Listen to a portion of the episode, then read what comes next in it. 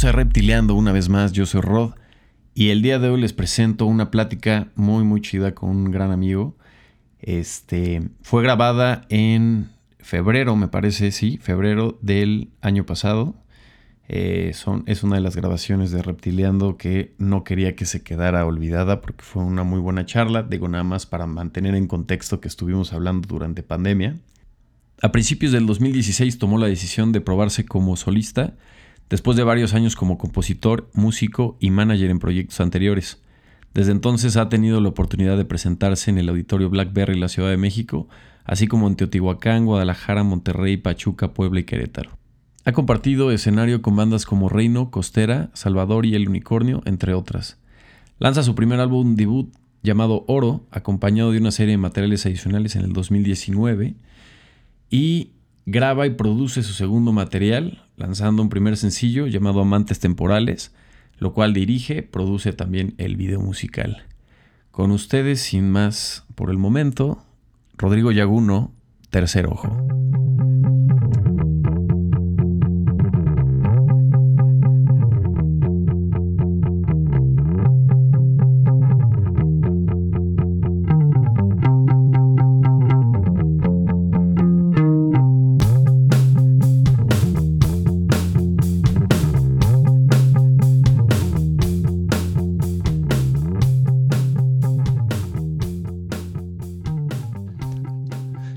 ¿Qué tal, Tocayito? Feliz, feliz de, que te esté yendo también con este podcast. Encantado que me hayas invitado y pues muy emocionado por platicar contigo, por echar el catch up, ver en qué hemos estado cada uno, ¿no? También un poco, este, reconectar. Y pues nada, gracias por la invitación. Ahora no, gracias a ti, gracias a ti por tomarte el tiempo. Y estoy, estoy muy contento de tenerte acá. Justo hay muchas cosas creativas y, más en este caso ahorita contigo. Me gusta, me gustaría primero preguntarte para entrar en un contexto de saber cómo funciona tu mente, en el cómo sientes que fue tu infancia y en qué momentos tú sentías que esto te empezó a dirigir y llamar la atención. En mi infancia, em, en un sentido general fue, fue ideal, ¿no? O sea, la verdad es que mis papás hicieron lo mejor que pudieron. Eh, son gente eh, muy, muy manos a la obra, ¿no? O sea, muy responsables de mí.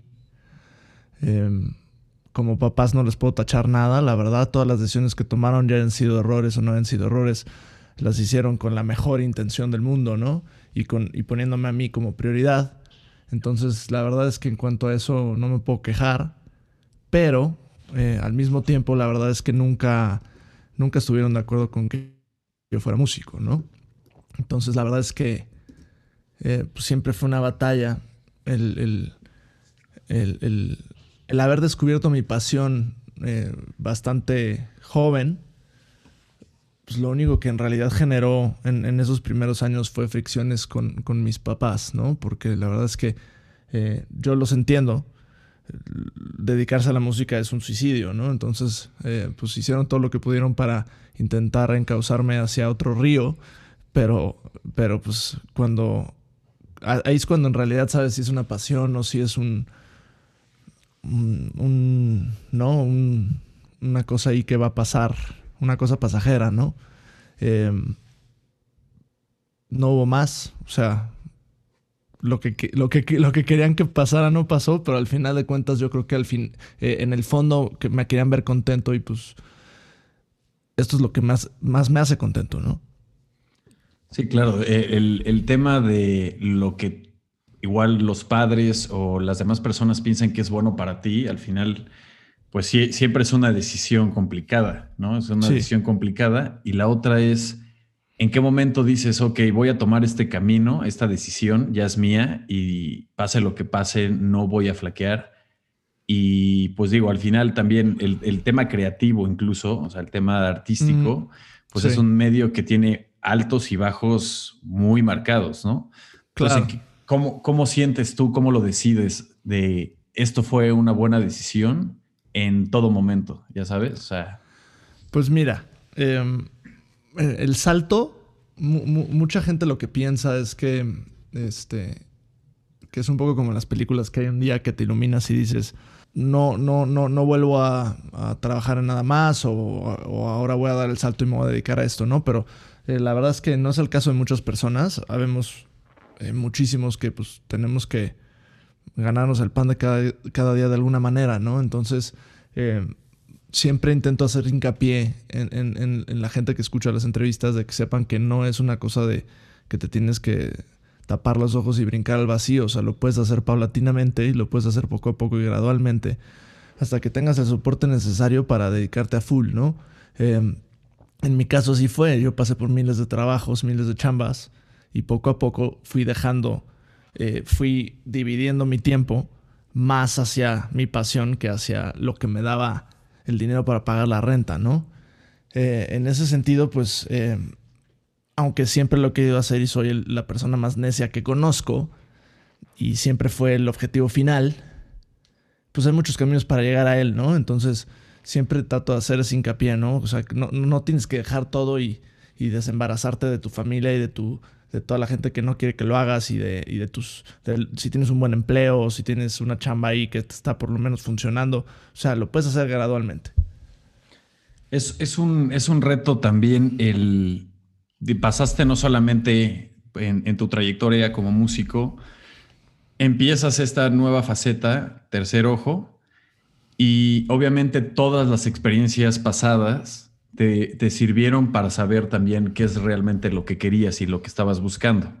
Tercer ojo, siendo tú solista, pues obviamente también plasmas esa personalidad, ese, esa característica de esencia eh, y, también estás plasmando todos estos acontecimios de relaciones, experiencias y personas que han estado en tu vida.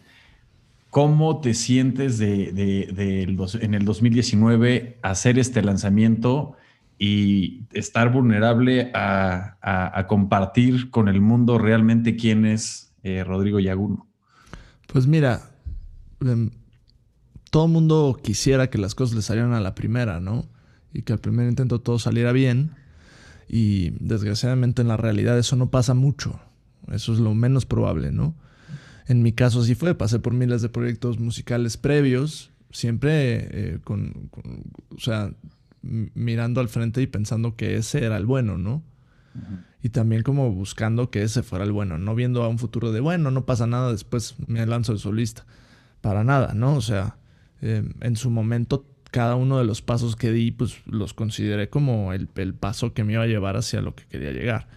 Em, fueron miles y la verdad es que no se dieron, pero como tú dices, aprendí en cada uno, ¿no? Entonces llegué a un punto en el 2019 en el que ya estaba lo suficiente, no, digo que tenía ninguna experiencia fuera de lo normal, ¿no? Pero ya estaba lo suficientemente corrido como para realmente saber lo que quería y lo que no quería hacer en un proyecto musical eh, entre esas cosas fue, no quería tener una banda. Eh, tiene pros y contras, ¿no? Ya podríamos escribir un libro, ¿no? Sobre una carrera solista versus una carrera en, conjunto. Pero al final de cuentas, eh, tantos, tantos tropiezos me, me, dieron la confianza de saber cuando sí iba por donde yo quería, ¿no? Entonces, darme tantos topes lo único que hizo fue que cuando no hubieron topes y cuando se empezaron a dar las cosas, pues supe que estaba escogiendo el camino correcto, ¿no? Sí, y también, digo, no solamente eso, sino que ya empezar a escribir, eh, clavarte con un tema de escribir en español, escribir acerca de tus experiencias, escribir acerca de ya de tu subconsciente, de cómo piensas, cómo vives, eh, también es una parte artística vulnerable en la que te estás destapando muchas cosas, ¿no? O sea, no solamente es algo que suena bien y es bonito y es agradable, sino que realmente estás compartiendo una profundidad más de tu persona y pues ahí es donde está este, la magia, ¿no? Cuando empiezas a conectar con la gente con algo tan personal, es, esa magia de, de, pues estás rompiendo un, una brecha, ¿no? Una, un muro ahí entre, entre la gente y, bueno, la audiencia, el usuario final contigo, ¿no? Sí, entre, entre todos esos tropiezos que mencionaba, pues también hay muchísimo aprendizaje de, la artesanía de la música, ¿no? O sea, de, del día a día de, de, la, de cosas técnicas, cosas conceptuales, eh, aprendizaje sobre ti mismo también, ¿no? Que, que eh, en el nivel técnico y en el nivel em, subjetivo, totalmente artístico, ¿no? O sea, aprendizajes propios, ¿no? De qué canciones me encantaría hacer, pero no me salen o no me, o, no me, no me quedan bien o, o, no, no, no, no, transmiten si las intento hacer o que, que sí. O sea, conocerse a uno mismo, que es lo más difícil, es, es parte de, de las cosas que honestamente con esos tropiezos logré, ¿no? En cierto, en cierto grado, porque obviamente nunca acabas de conocerte ni de aprender.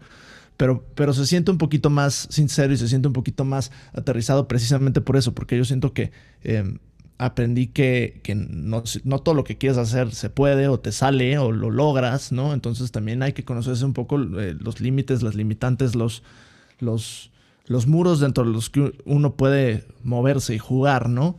Eh, y que funcionan al mismo tiempo, porque cualquier persona puede intentar inventar el hilo negro, pero si resulta ser una, una caca eh, que nadie nunca ha echado, sigue siendo una caca, ¿no? Entonces, entonces va más por ahí. Yo creo, que, yo creo que también se escucha esa experiencia de tantos cates. Claro. También es, es algo que te no solamente te involucraste en la parte musical, conceptual, sino también en la parte visual, eh, en, trabajar los artes de, cada uno de los sencillos, en trabajar la propuesta de, la marca, del branding de Tercer Ojo. Eh, ¿qué, tan importante sientes que es que un artista, un músico, se involucre no solamente en la faceta musical, sino que pues absorba más? ¿no? Sí. Pues mira, idealmente, en el mundo ideal, donde no se requiriera todos esos esfuerzos y usar tantos sombreros, yo creo que el zapatero a sus zapatos y lo, la responsabilidad del músico debe ser la música y punto. Claro. No es el caso hoy en día eso, y mucho menos siendo un proyecto independiente y emergente, ¿no? Eh, la verdad es que la escena musical em, mexicana es totalmente desértica, ¿no? En, ese sentido, para los músicos independientes. Si no estás firmado, hay miles de roles que tienes que cumplir para sacar un material que compita, ¿no? Un material que, que, lo puedes escuchar en una playlist de Spotify y que no digas, híjole, ¿no? Este, le faltó chamba en todos los sentidos. Entonces, em, pues como artista independiente en, un, país donde no se apoya la música independiente en lo absoluto, pues uno tiene que hacer todo. Y, a mí me vino bien. No es que me guste, la verdad no me gusta nada, pero me vino bien porque pues siempre he sido un poco de manos a la obra, ¿no? Y la verdad, eh, mi personalidad no se presta mucho a devengar responsabilidades, por, para bien y para mal. Y, en este caso me vino bien, porque pues eh, así como es muchísimo más trabajo, más estrés, más responsabilidad, pero al mismo, al mismo tiempo queda todo exactamente como lo quieres, ¿no? Y aprendes de miles de cosas y te vuelves un poco una, en vez de una, digamos, una espada samurai totalmente afilada que lo único que hace es cortar cabezas, te vuelves un, una, una navajita suiza, ¿no? Que puede hacer cualquier N número de cosas y todas las, las puedes sacar. Entonces son unas por otras y, si no, el proyecto no flotaría, ¿no? Sí, digo, también el, involucrarte en, todas estas partes creativas también plasmaba no exactamente este, lo que estabas buscando, sino también un estilo gráfico, eh, esta concepción de lo que tú sientes cuando tocas y cierras los ojos, que es lo que mencionabas en, en tus comentarios. Lo está reflejando gráficamente y, la música tiene, tiene colores, la música tiene imágenes, no solamente gráficas, sino en la cabeza de cada quien, ¿no? son, esos momentos que, se reflejan y el haber aterrizado y el haber también, el haberte envuelto en todo el proceso creativo, siento que enriquece mucho el, trabajo de, de, ese, de, pues esa parte de, de tercer ojo, ¿no? ¿Cómo tú sientes que es tan importante en, la industria ahorita de la música el tema colaborativo? O sea, no solamente de una banda, sino colaborar con más artistas, colaborar con músicos, colaborar con productores, eh, eh, estudios de grabación, incluso, por ejemplo, tu video musical que colaboraste con un estudio de, animación, ¿no? O sea, todo el tema creativo siempre, pues al final, unas por otras, pero siempre involucras a más este, creativos. ¿Qué tan importante es y cómo sientes que la industria en México tiene plantada esa semilla? Pues mira, eh, honestamente la colaboración yo creo que no debería de ser necesaria. Yo creo que debería de hacerse en el momento en el que se va a nutrir el, material, ¿no?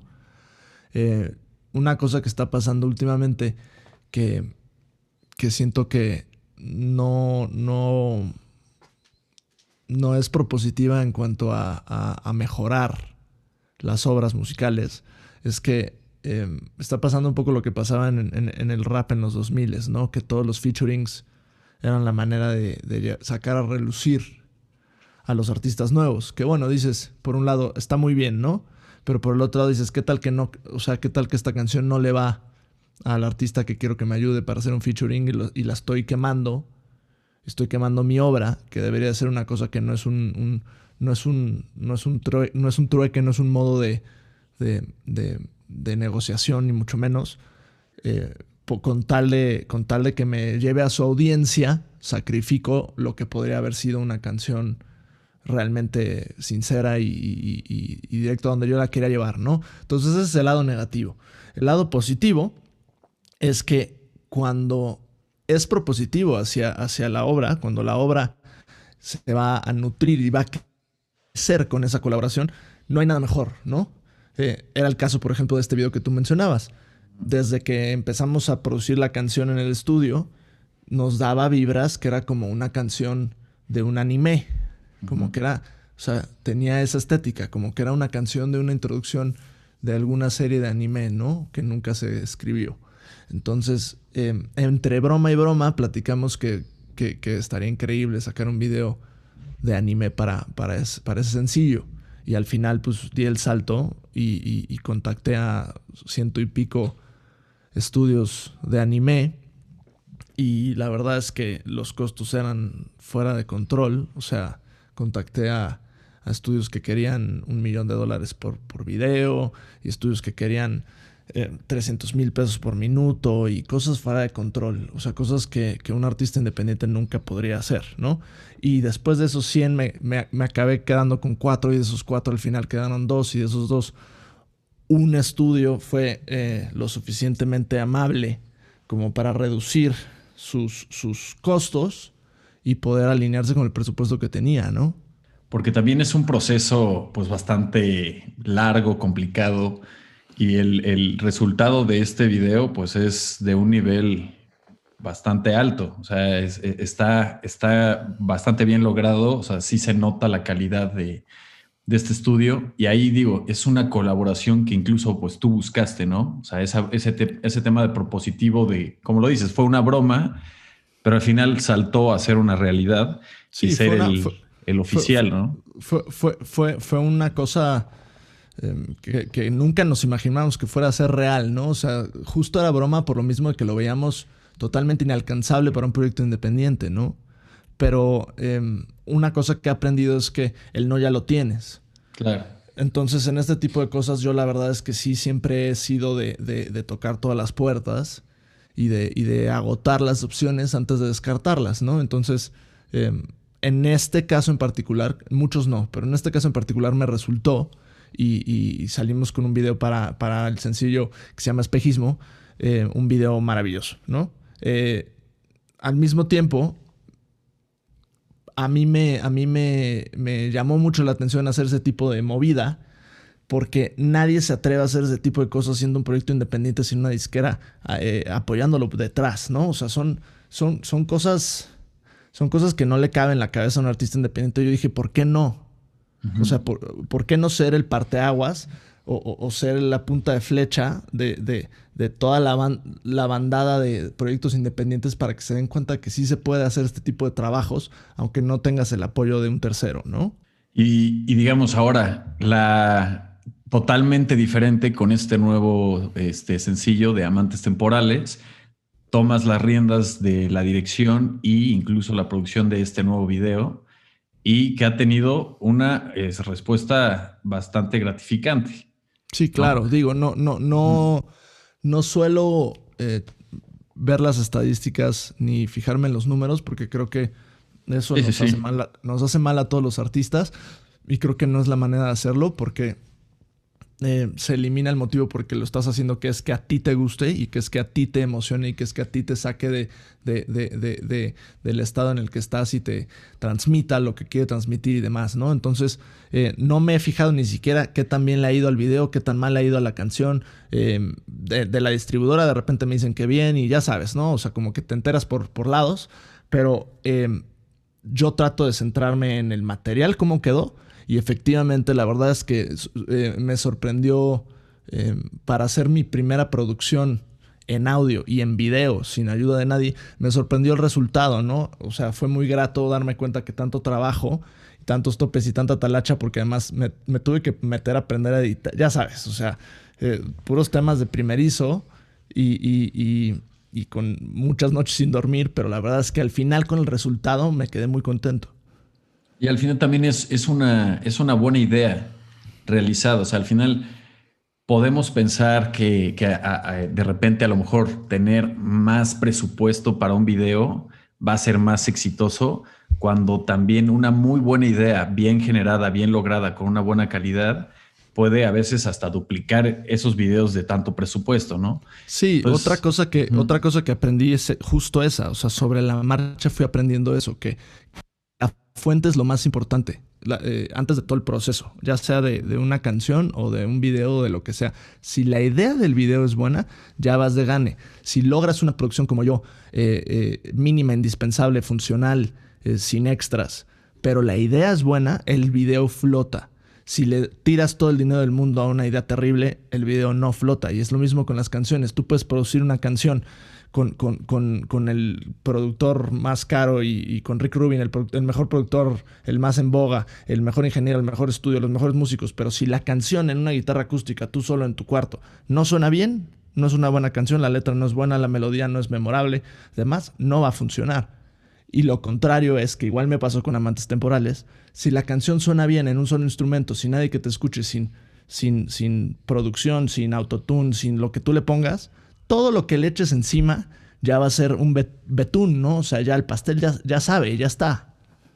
Sí, siento que aparte refleja muy bien el espíritu, la esencia realmente de, lo que escribiste con una vibra, este, pues bastante buen pedo, ¿no? O sea, Sí, sí, además. Es, muy relajado, está muy feliz el tema eh, y, la concepción del, arte es algo que es agradable a la vista y al, oído al mismo tiempo, ¿no? Sí, que la temática, ojo, la temática no es nada feliz. Ajá, es pero eso. Da el, da el gatazo de que es una canción, una canción de amor. O, Y el video también.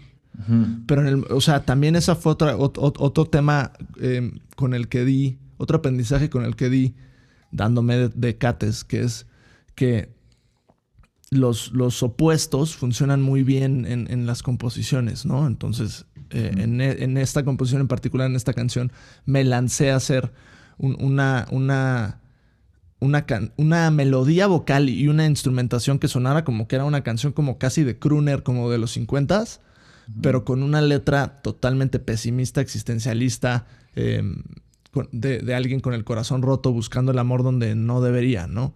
Eh, el objetivo, efectivamente, desde el principio, que esa es otra cosa que aprendí, que si lo tienes desde el principio, así como, así como esto que hablábamos de mejorar todo en la fuente, de que la canción ya suene solamente en un instrumento sin, sin producción, sin nada extra, la letra ya jale sola, que todo funcione solo, también si ya tienes una idea clara del concepto de la canción desde antes, en vez de dejar que te caiga del cielo, pues probablemente te vaya a funcionar más, ¿no?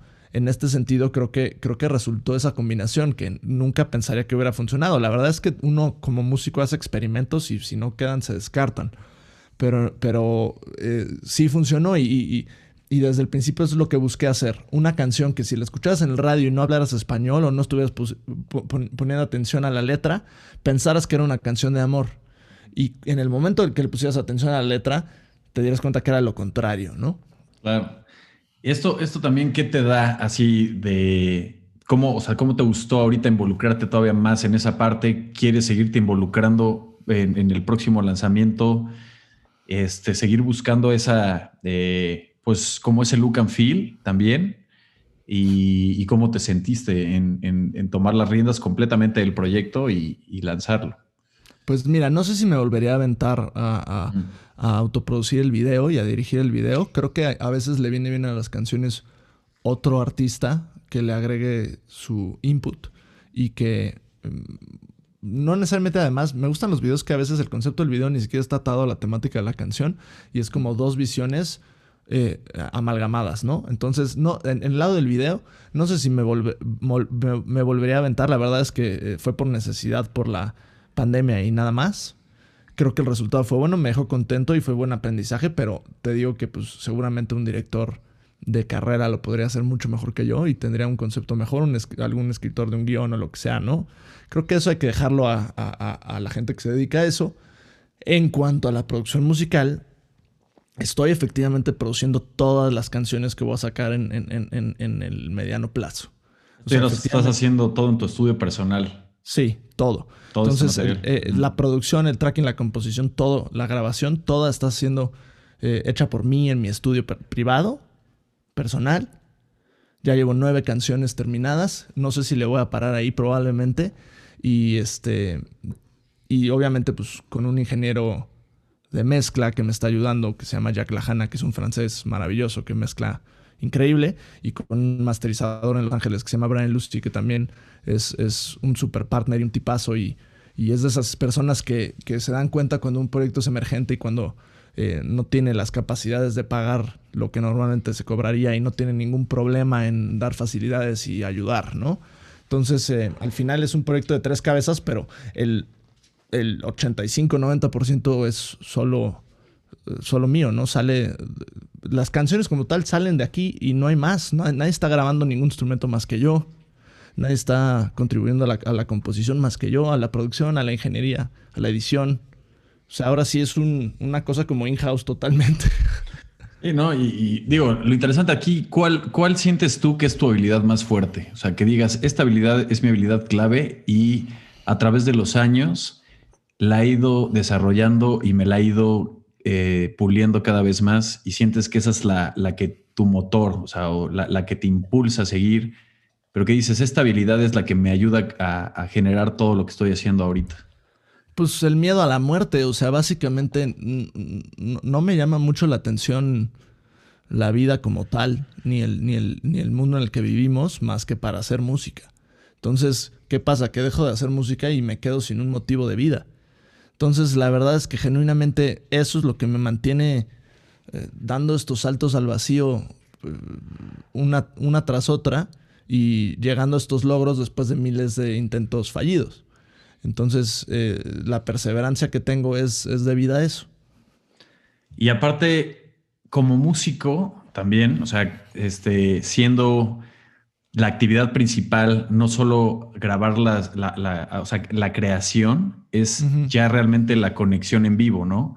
¿Cómo sientes que, obviamente, desde el 2019 ha sido ahorita tu, tu sentimiento de conectar con gente, ¿no? Porque digo, tenemos todas estas herramientas como Zoom y como este, las redes, pero nunca va a ser lo mismo, ¿no? ¿Estás de acuerdo? O sea, nunca va a ser lo mismo ver un show en vivo. O sea, siempre, por lo menos, no sé, muy personalmente a mí, me, me, me, han volado la cabeza muchos artistas de verlos en vivo, que, que incluso superan mis expectativas de, de, lo que he escuchado, a y también la energía que te brinda la gente estando en el escenario, ¿no? O sea, que es, es, como un partido de tenis, o sea, la pelota va de los dos lados, ¿no? Sí, sí, yo creo que em, una de las cosas que separa a la música del resto de las artes em, es, exactamente ese, ¿no? Que, se nutre.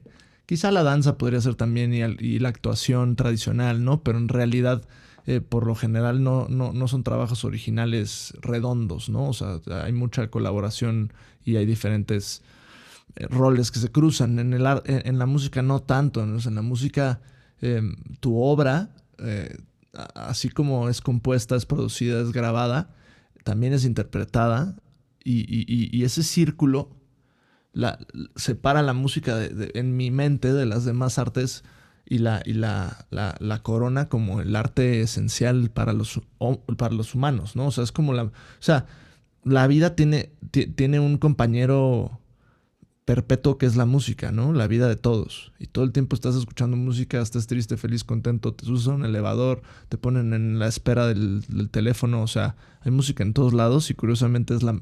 Eh, hoy en día es el arte menos valorado de todos.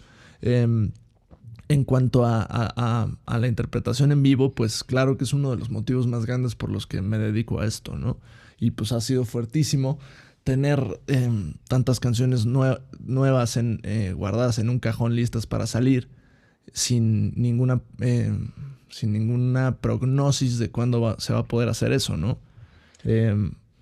Tocar en vivo es, es, de, las, de, las experiencias más maravillosas que uno puede vivir. Eh, precisamente por esa conexión que mencionas de, de, la pelota que rebota, que va a la audiencia, regresa a ti tú te nutres de ellos, tú alimentas su energía, te la regresan dependiendo del tamaño del, lugar en el que estás tocando, son dinámicas distintas. Todo eso es, es, es, parte esencial de la vida de un músico y pues la verdad es que estamos todos muertos de sed, ¿no? O sea, no, no, nadie ha podido tocar em, a, su, a sus anchas. La, gente se puede subir a, la gente se puede subir a aviones sin regulación sin, sin, ni siquiera como lo están haciendo los gringos, que por lo menos te piden hacerte una prueba y te hacen sentarte en una hilera por persona y como que hay todo un, tema de, que se entiende que es, es, es, es, una necesidad viajar, pero hacerlo seguro. En México no hay nada de eso. Y, un concierto al aire libre, separado eh, con todas las medidas de seguridad, no, no, no lo permiten hacer, ¿no? Sí, recuerdo, yo tuve la oportunidad de, estar en la, en la gira de, oro cuando fue aquí en Puebla en el Maxwell, se llamaba, ¿no? y, recuerdo muy bien que pues la gente te transmite un tipo de energía que cuando termina el show, pues sí está el artista en un trance de toda esa energía que recibió, porque aparte también aquí en este caso, pues eres tú contra toda esta energía. Tú estás sacando tu energía individual y acá tienes adelante un montón de personas que te están regalando esa energía también, ¿no? Sí, claro. Y, ese trance es, es, la magia, ¿no? Y me, me he dado cuenta que eh, una cosa muy curiosa es dependiendo del tamaño del lugar en el que estás tocando, esa dinámica cambia. Cuando son lugares eh, pequeños, por ejemplo, como de 100 personas o menos, tú tienes que ser el generador de la energía inicial y después la gente te la devuelve. En los lugares más grandes, de 300, 400 personas para arriba y festivales ni hablemos, es como un ente la audiencia. Entonces la audiencia en realidad como que te, te da una sobredosis de atención que, que, a ti te hace regresarla y se vuelve ese ping pong una cosa eh, que, me encantaría que más gente pudiera experimentar, porque es genuinamente eh, un tema de... es, una adicción, ¿no? O sea, sí, sí se vuelve un tema fuerte, ¿no? O sea, yo no he experimentado ningún, ningún tipo de, emoción como la de tocar en, en, frente de 5 mil, 6 mil personas y que estén cantando y aplaudiendo al compás de la canción. Es una locura. Sí, y, que no solamente se identifican con, lo que tú quieres decir, sino que también lo viven y lo transmiten de la misma forma, ¿no? Y la otra es cómo, cómo exactamente eso pasa con el arte, que es tú escribes esta experiencia y, la transmites de una forma y muchísimas personas la adoptan, a lo mejor con su propio contexto. O sea, a lo mejor, obviamente nunca va a ser el mismo contexto del, del cual tú te sentías cuando la escribiste o la, o la estás reflejando, pero la gente la adopta para una experiencia en ese momento para cada quien y la, y la hacen propia.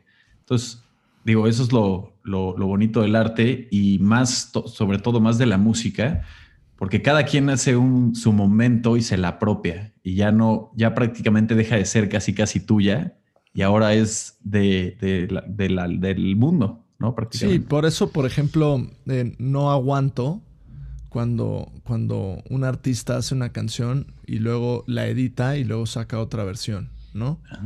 Eh, yo siento y genuinamente creo que en el momento en el que publicas una obra, se vuelve de, los escuchas, del público, y no tienes ningún derecho de modificarla. ¿Qué le pasó, por ejemplo, nos vamos a poner un poquito nerds, pero qué le pasó a, George Lucas cuando cambió eh, cuando intentó remasterizar la, trilogía eh, original de Star Wars y metió personajes extras y hizo miles de cambios y todos los fans de Hueso Colorado se querían matar. Porque ya está puesta en el, en el universo, ya no la puedes regresar y modificar, por más que uno quisiera. O sea, todo el mundo nos pasa. Eh, a mí me pasa mucho que escucho canciones viejas y digo, híjole, con lo que sea ahora, si pudiera regalar esa canción, ¿no? Modificaría esto, cambiaría tal, tal, tal, eso está súper flojo, esto, tal, ¿no? Pero hay que entender que se hay que liberar. Sí, así fue creado. Y seguir avanzando.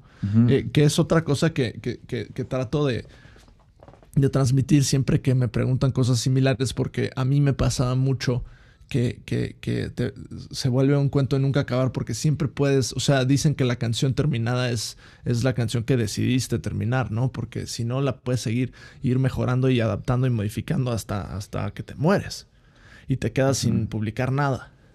Sí, llegar, querer, llegar a esa perfección no existe. No existe, entonces... o, sea, es más vale este, hacerlo y ser honesto y decir hasta acá y avanzar. Y avanzar, exacto. Avanzar, sale la obra y, pensar lo que yo me tengo que recordar muchas veces a mí mismo, ¿no? Que es que aquí dentro de mi cabeza hay cientos de canciones más, ¿no? O sea, esta canción ya se ya, ya llegó la fecha de caducidad y se tiene que, se tiene que publicar.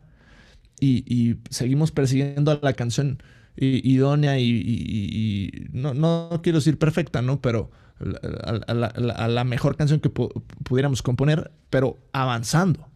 No con la que estás haciendo en ese momento. Tienes que sacar, sacar, sacar, sacar. Y hay, otra metáfora que me encanta pensar, que es que además, digo, yo lo intento hacer escribiendo y eso, y, trato de no sacar mucha caca, ¿no? Pero hay que considerar que van a salir bastantes cacas para que saques una canción eh, que genuinamente conecte y tenga resultados, ¿no? Para ti. O sea, no me refiero a números ni nada, sino que a ti te, siga moviendo cada vez que la escuches. y que te llene. Pues, y que te llene. Aunque sea por un momento corto, ¿no? O sea, aunque sea durante el proceso y, un poco después y después de, terminar eso ya estés otra vez con, con la cabeza en una nueva canción, ¿no? No pasa nada, pero, pero sí considerar que eh, pensemos en un grifo de una casa vieja, ¿no? Que no se ha usado en mucho tiempo y lo abres y sale muchísima tierra y sale agua con, arcilla y con, con mugre y con, miles, con, miles de cosas. Y después de dejarla cinco minutitos o diez minutitos, empieza a salir el agua de verdad. El agua limpia. Entonces yo así considero que es también el proceso creativo. Ahora, del proceso creativo, eh, no tan solo musicalmente hablando, ¿qué, ¿qué, más sientes que en tu vida eh, eh, te enriquece para seguir haciendo música? O sea, ¿qué, otras cosas encuentras el equilibrio en tu vida que siguen enriqueciendo y que también obviamente te, ayudan a plasmar esa, pues esa dinámica del flujo creativo? Pues mira, algo que me di cuenta, por ejemplo, durante la pandemia, es que la, escasez de relaciones humanas, la escasez de, contacto humano en primera persona y, variado y de diferentes experiencias y de vivir vivencias con, gente cercana, te puede llegar a secar la creatividad, ¿no? Entonces tienes que encontrar maneras de reemplazar eso o de suplirlo o de plano arriesgarte y tener esas vivencias. Entonces eso es uno. O sea, yo siempre a ese tipo de cosas le llamo alimentar el manantial, ¿no? O sea, si no lo alimentas se seca. Entonces consumir otro tipo de arte también eh, es maravilloso para eso. Entonces, em, yo lo reduciría fuera. Hay miles de cosas, ¿no? Pero hay estrategias para, para, para salir de, algún tope o algo, pero, pero yo lo reduciría a esas dos cosas. Las relaciones humanas, con eso tienes material para siempre, ¿no? Sean las que sean.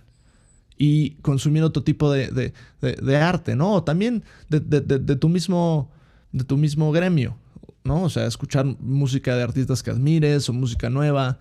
Eh, leer, ver cine serio, eh, todo ese tipo de cosas, pero, pero las relaciones humanas me di cuenta que son, son indispensables. O sea, alguien en, aislamiento total quizá puede lograr algo, pero si ese aislamiento incluye también el contacto humano, se pone más complicado. Sí, te puedes volver este, pues totalmente frío y, al final también dejas de, corresponder a los sentimientos. o, quedarte, o quedarte sin temática. O sea, no te vayas tan lejos. Te quedas sin temas de qué hablar. ¿No?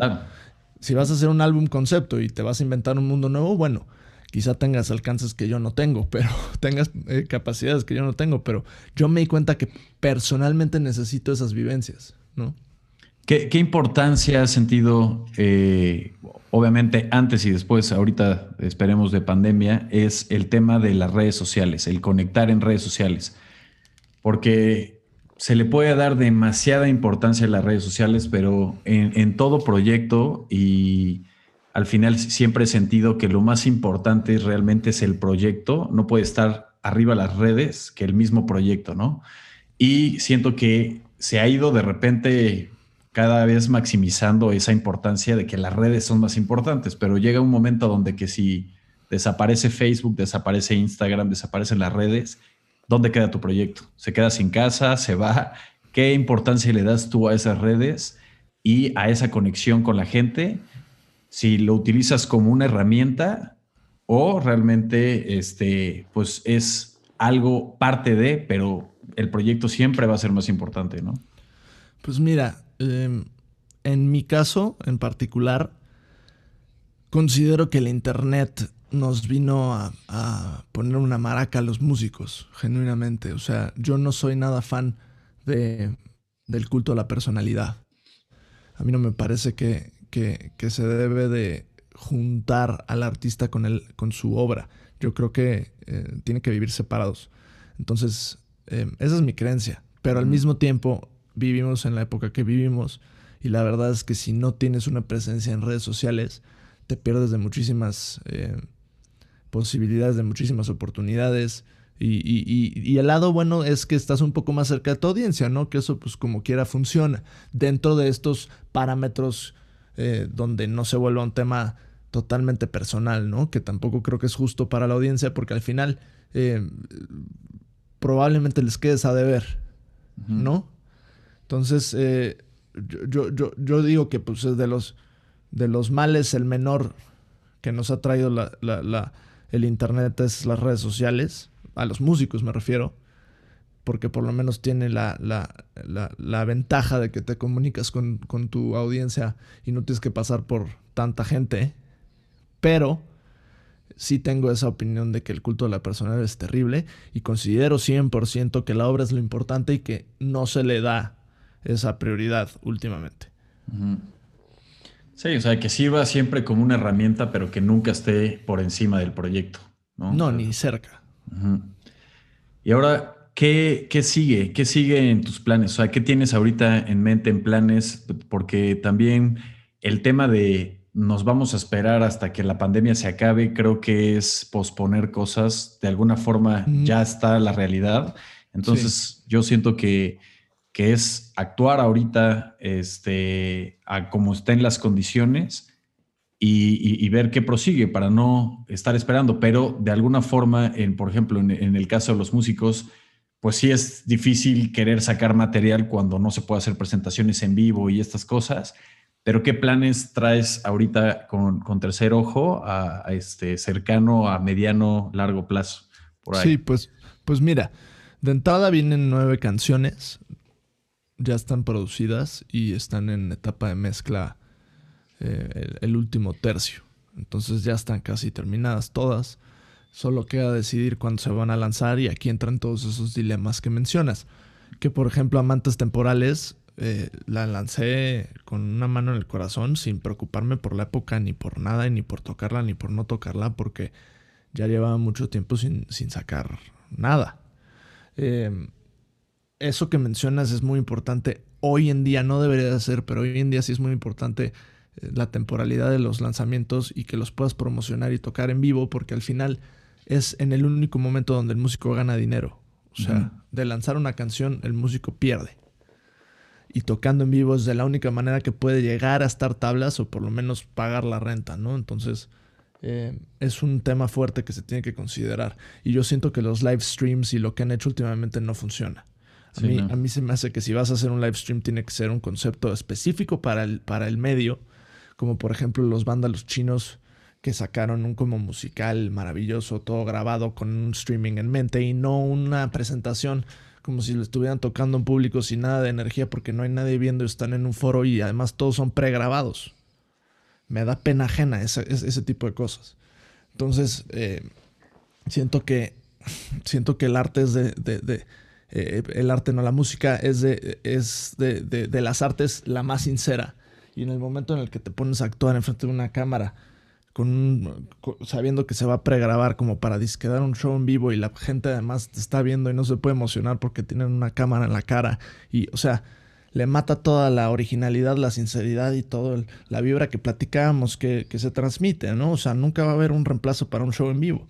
Entonces, si vas a, si necesitas eh, ganar dinero para pagar la renta como es comprensible, piensa un concepto realmente original para hacer ese tipo de, de, live streams, ¿no? Entonces yo no he dado con eso y por eso no me he aventado a hacer uno.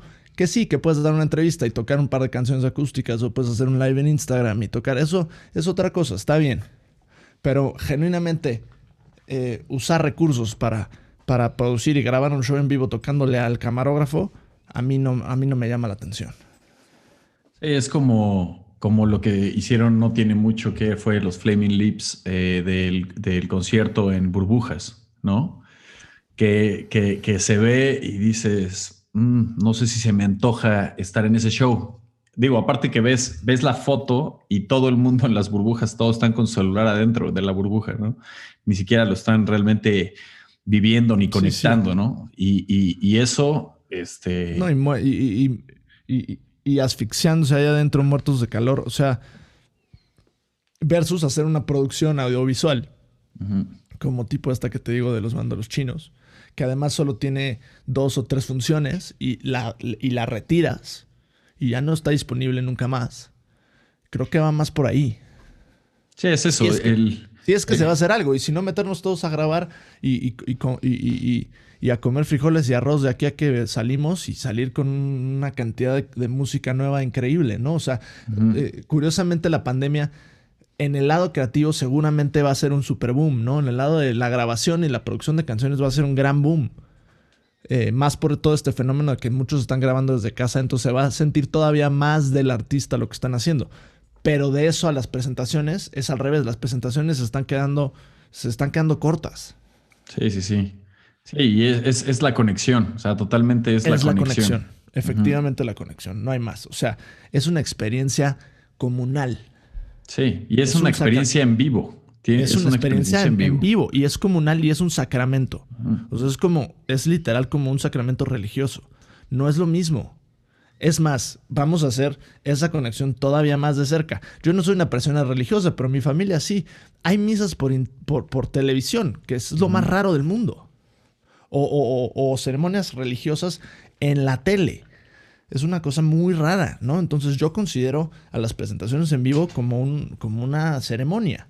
Y sí, sí es un tema la conexión con el público y la asistencia y estar ahí. Además, se vuelve un tema como de hipnotis hipnosis, perdón, en, masa, eh, que, que, ayuda a todo, ¿no? O sea, como que siento que la sintonía se, hace general y, la experiencia eh, se nutre de ello. Y no es lo mismo todos viendo un live stream ahí en pijama comiendo pizza, no, por favor, para eso están las películas. No, y no, no, es lo mismo y nunca lo va a ser el haber estado en un Glastonbury del tal fecha a, verlo en vivo, aunque sea en HD, la mejor pantalla. O sea, por más que lo veas. Porque para eso tienes, sí, para eso tienes, para eso tienes, lo puedes tener del recuerdo, pero asistir siempre va a ser mejor. Y además, eh, eh, si quieres algo replicable, con el máximo trabajo de producción posible, escuchas la el disco, escuchas el álbum. Exacto. Tú vas a ver en vivo porque quieres un, algo que pase, que sea único y que no vuelva a suceder. Y eso es la presentación que pasó el día que fuiste. No hay más. Exacto. Entonces, yo creo que eso es a lo que tenemos que volver. Yo creo que las cabezas se tienen que, las miradas se tienen que lanzar hacia cómo hacerle para tener shows al aire libre en vivo con medidas. Eh, hay pruebas rápidas de 15 minutos ya, de antígeno. O sea, un, y, y, la gente paga el extra de la prueba con tal de ver el show. Hay unas, hay unas pruebas que creo que cuestan 400 pesos. Hay boletos de shows para un festival que cuestan el doble de eso. Entonces yo creo que sí hay manera y la gente además se muere de ganas de salir de sus casas y de ver música en vivo. Entonces, Digo que eso va a ser también un tema. O sea, en el momento que se, se pueda hacer shows en vivo, se va a ver, se va a venir un tema de saturación. va a ser una saturación que incluso siento que, por ejemplo, se abriera un festival, habría gente ahí que ni le interesa la música, que solo va a querer estar ahí para estar. Para estar con personas. Exacto. O sea, sí, genuinamente se viene un renacimiento, se viene, se viene una, una, época, si es que esto, si es que nuestro gobierno inepto se pone las pilas, y si no tendremos que viajar a algún otro lado para experimentar este tipo de cosas, pero, pero se viene un boom como el verano del amor después de la guerra de Vietnam, o sea que todo el mundo salía a las calles a abrazarse. Yo creo que va por ahí, pero no sabemos cuándo va a acabar, por lo menos en este país, ¿no? Entonces, yo creo que las cabezas se, tienen, que, se tienen que poner a pensar en cómo hacerle. En primero, en regular los vuelos, por el amor de Dios. Y después, en cómo hacerle para aceptar por lo menos shows en vivo, en, al aire libre. Sí, sí, sí. Es, es, ridículo que, que, un avión a un lugar turístico donde el 10% está yendo por trabajo no tenga ninguna medida de seguridad y la gente está sentada una al lado de la otra y, no hay ningún problema con eso, pero un show enorme en cuanto a espacio me refiero, con seis metros de distancia entre cada sección, con pruebas rápidas a la entrada, con todas las medidas de seguridad, bajo el sol, o sea, se me hace pues totalmente ridículo. Y, eso va de la mano. Super Bowl, ya pasó este, claro, ligas de partidos, está el tenis. Hay pruebas de que se pueden. Se puede hacer. El problema es que nadie toma, o sea, el, e, el, día que no haya música, se van a dar cuenta de lo que importa la música. Genuinamente. Sí, sí, sí, sí, digo. Y justo ahorita digo, todo el mundo, o sea, está en su casa o esté en donde esté, está escuchando música a diario. Exacto, ahora más, porque más tiempo tienen y porque no tienen eh, todas estas reglas sociales internas de las oficinas y de los lugares de trabajo donde no puedes escuchar la música que quieres. Ahora todo el mundo está bueno, no todo el mundo desgraciadamente, pero las personas que tienen la posibilidad de trabajar desde casa están consumiendo la música el doble de lo que lo hacían normalmente. Sí, totalmente.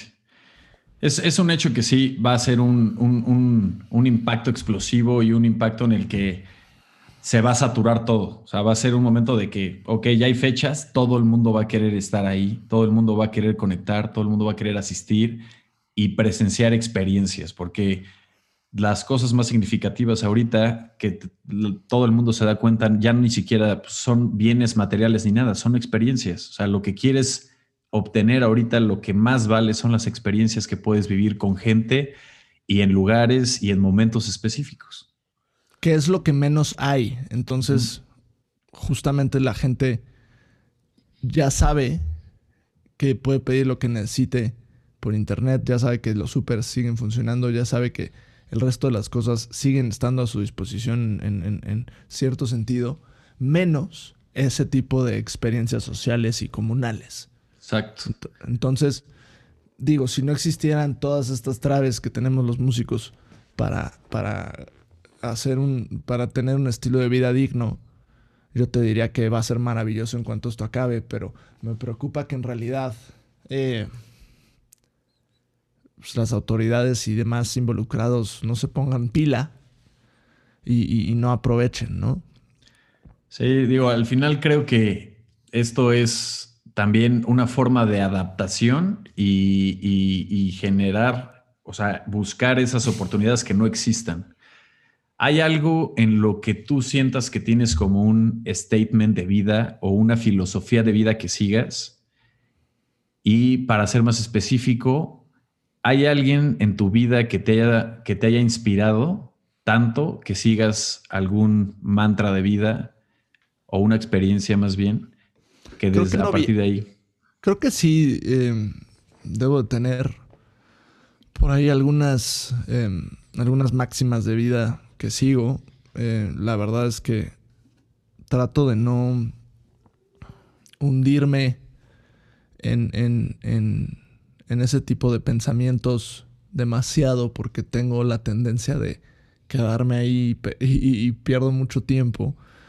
Pero eh, yo creo que una cosa muy importante, y no es necesariamente de nadie más que mía, porque, mm, o sea, pensando, haciendo memoria, la verdad es que no sé de dónde pudiera haber salido, sino es que de dentro de mí, que es que llegué a la conclusión en que de que lo que más me importa a mí en una persona es, es, es que tenga palabra, ¿no? Ya sea palabra contra, contigo mismo, en cuanto a las metas que te pones o, o, los objetivos que buscas, o las, las obligaciones que también te, te, te, impones en cumplirlas, y también en cuanto a las relaciones con los otros, ¿no? O sea, eh, yo cuando doy mi palabra la cumplo, sea lo que sea que pase, y yo creo que es un tema de confianza eh, mutua que eso, que eso suceda del otro lado. Que, de ser así en la vida real eh, con, mayor frecuencia sería maravilloso. No es así, pero yo busco ese tipo de relaciones en mi vida y han sido pocas, pero me han nutrido mucho. Y yo hago eso definitivamente conmigo mismo, ¿no? Entonces, si dije que, si dije que este video va a ser un anime, sale un video de anime, tenga que hacer lo que tenga que hacer. Si dije que me voy a chutar nueve canciones autoproducidas, pase lo que pase, me las tengo que echar. Porque me hice una promesa a mí mismo y, tengo que cumplir mi palabra, ¿no? Entonces yo creo que eso es una. En realidad, em, más que eso, pues yo creo que ya está, sería hablar de más, ¿no? O sea, sí, siempre hay ese tipo de cosas, pero, pero al final también otra cosa que aprendí a mí mismo es que eh, no es sano casarte con ninguna idea, porque, o sea, te lo voy a poner en un ejemplo como más claro. Yo hoy, post pandemia, o bueno, durante pandemia, soy otra persona totalmente que previo. Y yo creo que así, así nos debe pasar a todos, ¿no? Hay, hay gente que dice que cada seis años eres una persona totalmente diferente porque todas tus células y todos tus órganos se renuevan de alguna manera. Yo creo que también eh, en cuanto a, a, tu forma de ser, ¿no? O sea, yo creo que hay modificaciones sistemáticas a un nivel en el que acabas siendo otra persona y a veces hasta en, cuanto a tus puntos de vista y tus perspectivas. Entonces, em, pues estar abierto al cambio yo creo que es, es otra.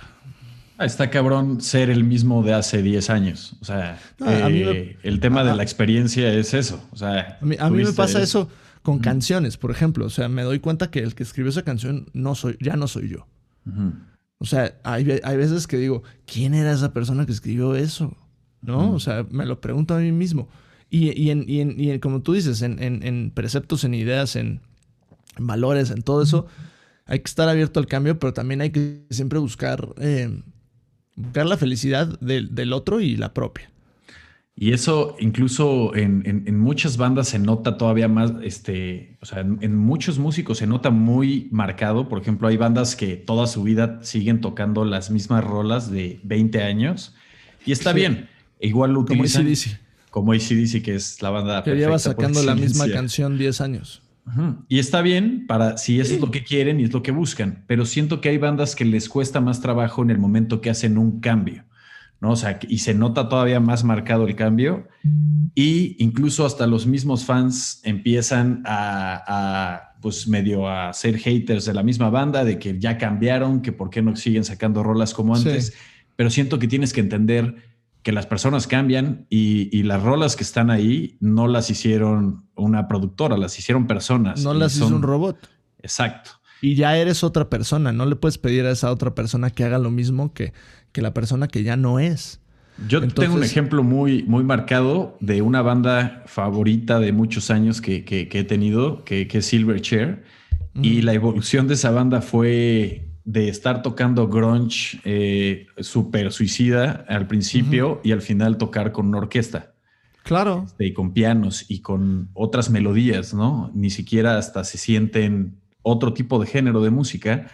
Y al final admiras también esa evolución de la banda porque sientes que es un crecimiento y también pues conectas un poquito más con la evolución de, de la persona, no solamente el tema de que quieres escuchar lo que hacían hace 15 años. Claro, además el miedo, el miedo, consideremos que el miedo al cambio es, evolutivo.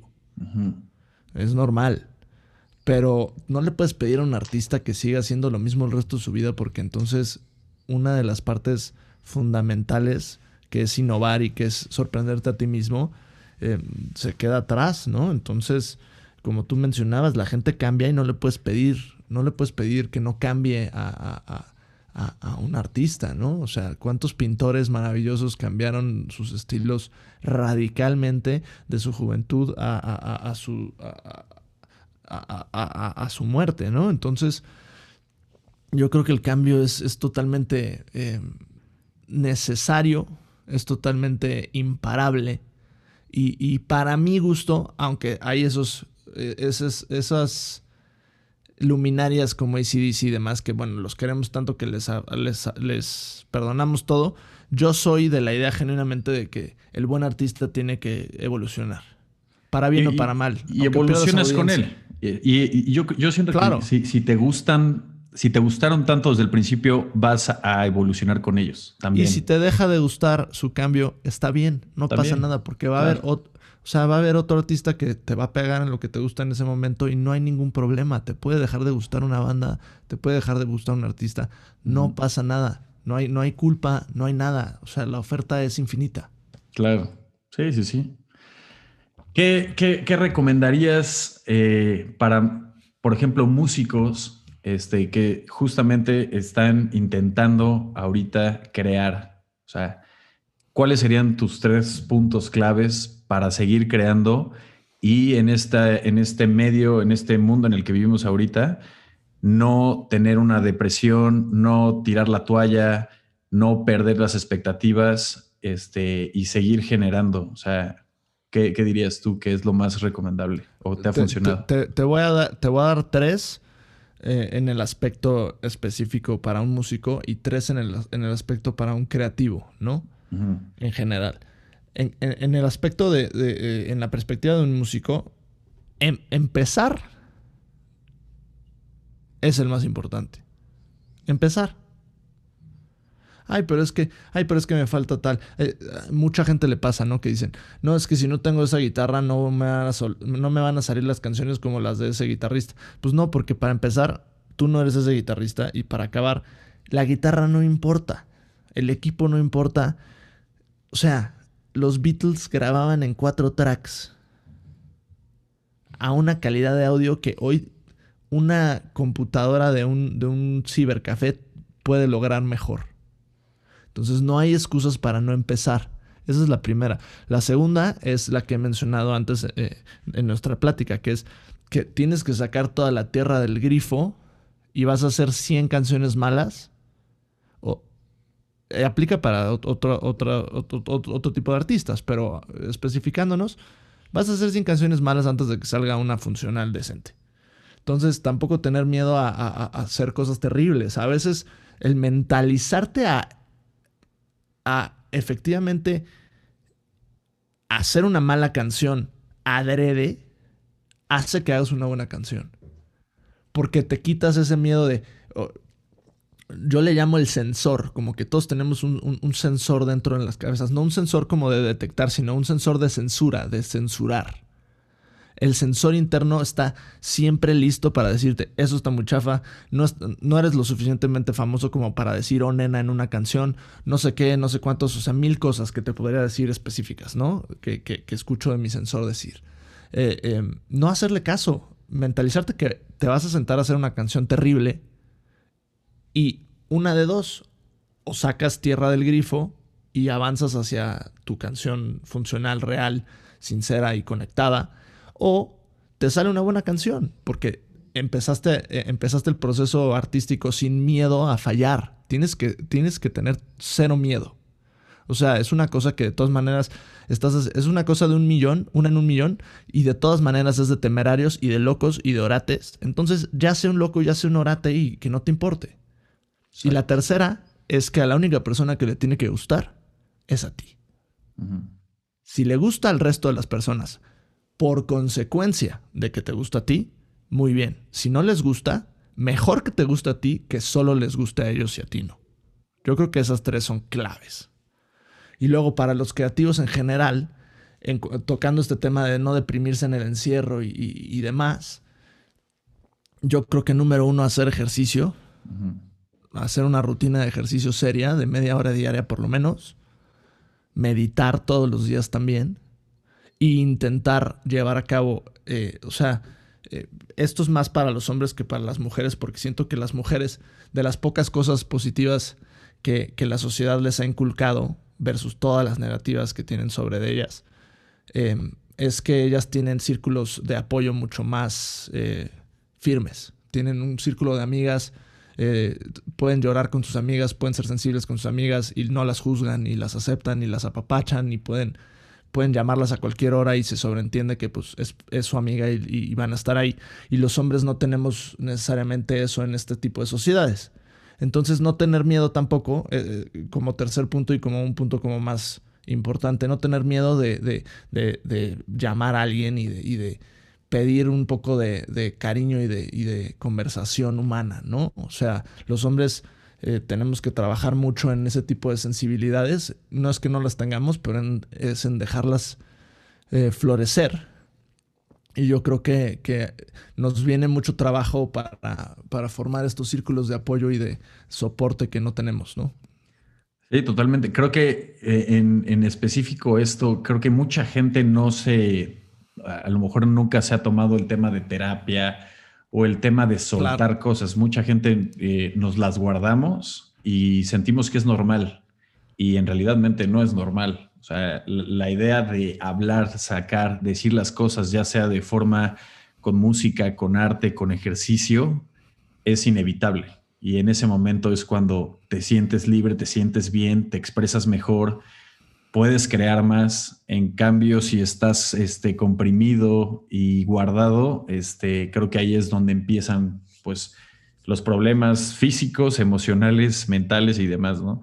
Sí, sí, o, sea, la, gente no tiene ningún problema en tomarse una medicina o en, o en hacer algo cuando el cuerpo, eh, si, te, si te da una infección y estás malo de la panza y tienes diarrea o tienes lo que sea que te esté pasando, nadie duda en tomarse una medicina, pero cuando estás sintiendo que viene una depresión, estás, llevas aislado un año y no tienes nadie con quien hablar porque no tienes un círculo de apoyo, porque eso no se propicia en, las, en, nuestra, en nuestra sociedad para los hombres, estás en un problema, porque, o sea, no tienes herramientas para lidiar con eso. Entonces, el ejercicio es una, la meditación es otra, pero comunicar y pedir ayuda es otra, ¿no? Entonces, ya sea con tus amigos, aunque digas, híjole, me van a decir que qué tal y que qué cuál, no, no le hace.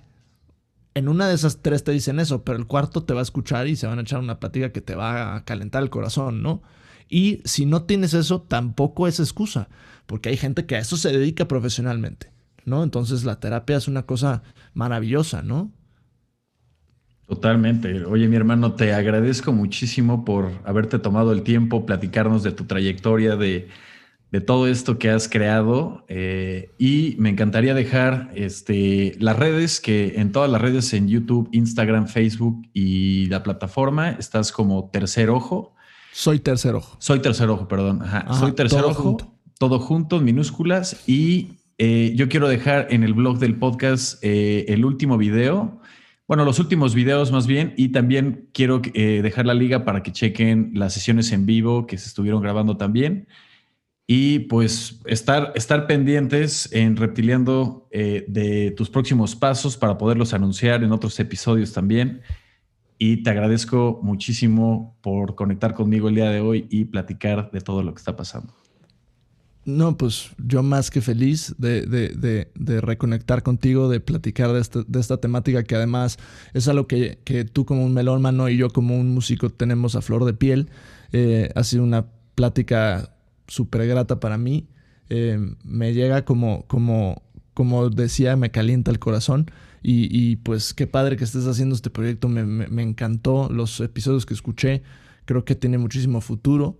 Creo que los podcasts son un medio que no está muy, muy, muy, no está muy eh, en, boca de, del status quo mexicano, pero mundialmente son una locura y, como todo nos llega cuatro años tarde, estás en muy buena temporalidad para hacer un super hit de podcast. Es, es, digo, así como tú lo dijiste, eh, eh, esto, esto nació mucho antes que pandemia y, literal nació de una forma terapéutica para mí. O sea, es algo que me quería dar a mí de platicar con creativos, este, no solamente porque son eh, artistas talentosos que, y me inspiran, sino que muchos también son mis amigos, como tú, y pues es gente que, que, me inspira y obviamente siento que estas pláticas van a llegar a inspirar a alguien más, así como lo han hecho para mí.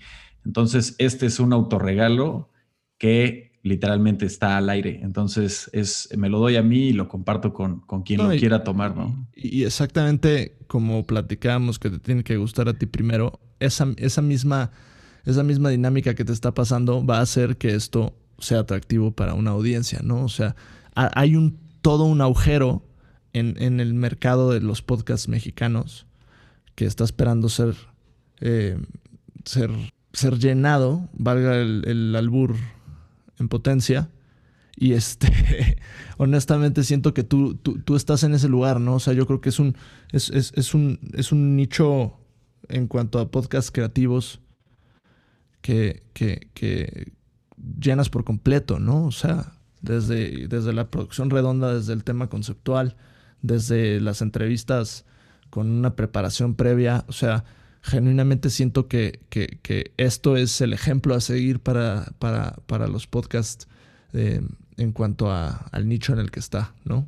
Sí, no, te agradezco mucho tus palabras y, en realidad digo, es, es obviamente seguirse preparando, seguir evolucionando, creciendo eh, desde equipo técnico hasta preparándonos este, para esas conversaciones. Y de verdad, yo creo y te espero con muchas ansias cuando vuelva a ver otra gira. Ya sabes que aquí está tu casa. Y Seguro. Pues ya no contamos esa anécdota que, no, que, nos diste asilo en, en, la, en, la, gira que hicimos, en la gira de oro, cuando tocamos allá. Fuiste un tipazo y nos dejaste dormir ahí en tu, en tu casa y la pasamos increíble. Espero no haber hecho tantos destrozos y que el resto de, la banda no lo haya hecho tampoco. Eh, y pues nada, feliz de la vida de volver a platicar contigo. La siguiente vez te prometo que nos quedamos en un hotel y te vamos a ver durante el día nada más. no, la próxima vez aquí también los esperamos. Muchísimas gracias, mi Rod. Muy bien, un abrazo, tocayito. Abrazo, eh. Gracias por la invitación. A ti, mi hermanito. Muchísimas gracias a mi tocayo Rod Splendor. Tercer Ojo, pues este fue un placer platicar con, con Tercer Ojo el día de hoy. Y bueno, este fue un podcast que fue grabado, como ya se los había comentado, en febrero del 2021. O sea, ya tiene rato. Pero al final la conversación se mantiene este, actual. Digo, quitando un poco el tema muy eh, puntual del tema pandémico. Pero voy a dejar todo lo que comenté en el blog del podcast para que puedan ver los videos, que puedan revisar las ligas eh, y demás. Y así pues también estuvo muy interesante también porque justo nos vimos, lo vi hace después, digo, creo que la última vez que platiqué con él fue cuando grabamos este podcast.